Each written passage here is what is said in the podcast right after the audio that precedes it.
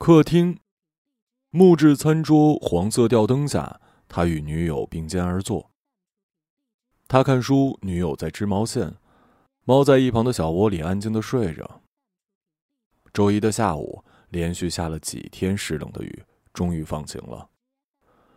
屋里安安静静，只有翻动书页的声音，铅笔在纸上沙沙写字的声响，以及他们偶尔零星的交谈。他从书本上抬起头，侧看女孩的脸，彩色的毛线在他手里像是美丽的云。年轻时的他简化生活，减少社交，一心一意只想工作，总以为自己会孤独终老。三十岁出头，工作稳定，给自己买了一个小小的房子。宣誓独居到老的决心。小房子位于一片高楼，有一个大大的窗。小房子位于一个高楼，有一片大大的窗景。木质地板，系统家具，一张书桌，一张餐桌。多年来，他的女友换了几任，好像无论是换了谁，生活都是一样的。女友在假日造访他的住处，他们共度短暂，他们共度短暂的假期。有的恋人会做饭，小小梳理台用单口瓦斯炒菜做饭，小小小小琉璃台用单口瓦斯炉炒菜做饭，开心的吃吃喝喝。他以为就算是恋爱了，他的女友都善于做饭。单调的生活里，好像只有热汤热饭可以让人感到温暖，又或者，又或者，他们要抓住他的心，就设法先抓住他的胃。不管女友做什么食物，他都吃得很香。第一任专做中餐，随手一挥就是红烧肉、排骨汤、茄子拌面。第二任喜欢吃意大利面，茄汁、清炒、焗烤、青酱，样样都行。第三任女友最喜欢吃水饺，三十个水饺，一锅酸辣汤也是一餐。人家做什么料理，他就吃什么，对生活全无主张。好像只要能吃饱睡好即可。有人给他做饭吃，总比一个人吃快餐好吧？可是不管谁来看他，只要屋里有人醒着，他就睡不着；只要有人在一旁走动，他就不能专心工作。女友来访的日子，他孤绝的生活仿佛有了一点温暖，但他很快就会期待女友离开的时刻，迫不及待想要独处，想要安静的工作。好像只有人。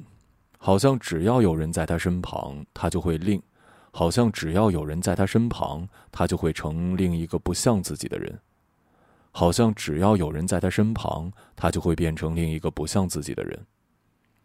他一直以为是没有找到合适的人，他深信这世界上没有那样的人了，就任恋爱像花开花落，自然消长。有人来了，有人走了。他总会回到一个人的生活，有时他会感到孤寂，但又深信这是自由必须付出的代价。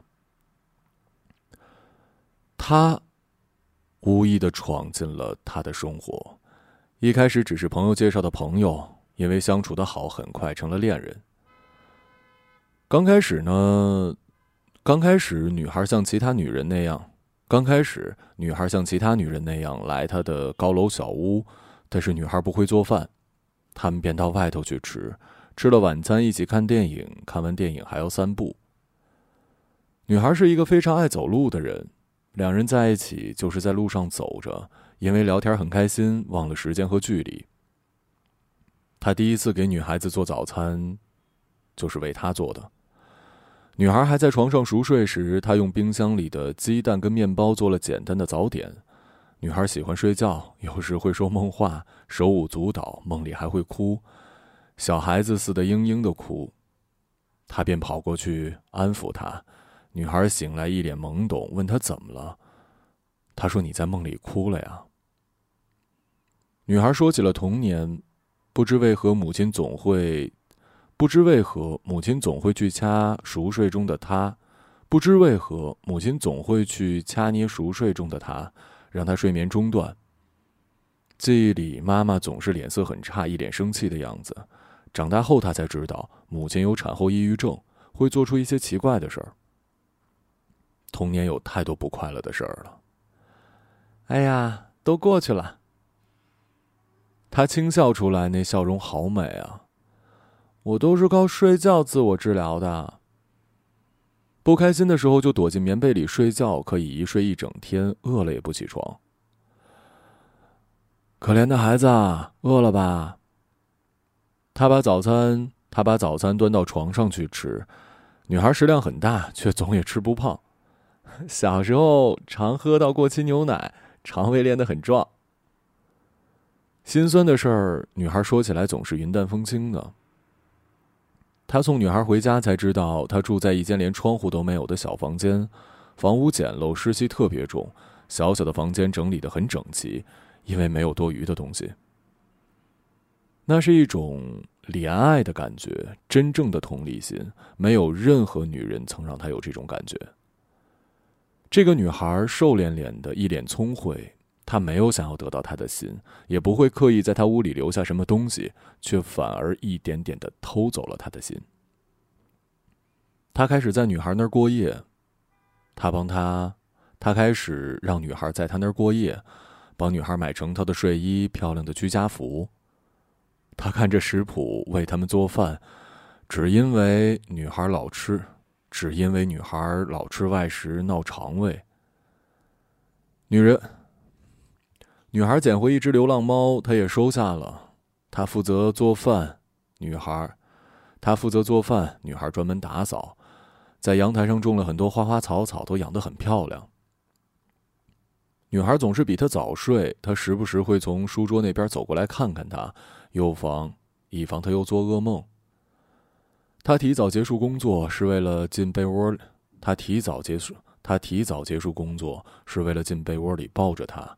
有一种难以言喻的柔情从他心里升起，原来心里挂念着一个人是这种感觉。好像走在迷雾的大街，因为有两个人在一起，变得不那么彷徨了。慢慢的，即使女孩在一旁看电视，她也可以工作了。女孩总是把声音转得很小，但自己却不经意的轻声笑着。他没回头，也知道他大概是在看喜剧电影。女孩爱哭，电影里一点伤感的画面都能使她哭上半天，所以只看喜剧。她不知道自己在三十五岁的时候会从一个孤独者变成一个这样柔情的男人。阳台上种着花，热锅里炖着汤，浴缸里有一只小鸭鸭以及一个美丽纤弱的女子。他工作依然做得很好，甚至更好了。为了挣多一点钱，换一个可以两个人居住的屋子。他生活有了具体的目标。首先是让女孩搬出那个无光的房间。他添购了家具，改变了屋里的摆设。他把餐桌换成了大桌，让女孩可以让女孩可以让女孩可以在上头使用计算机工作。女孩在公司做美术设计，她也是极有美感的。原本冷掉的屋子多了她画的画，多了她的欢声笑语。她觉得过去想要孤独终老的念头很荒唐，一个人的自由与两个人的拥挤，她选择后者。年轻的自己做梦也没想到，拥挤也可以带来快乐，牵挂其实是一种幸福。他在灯光下看，他在灯下看书，女孩在一旁织毛线，说要给他织条围巾。猫咪是女孩要养的，皮的不得了，他空气的生活完全乱了套。可是，他好快乐呀。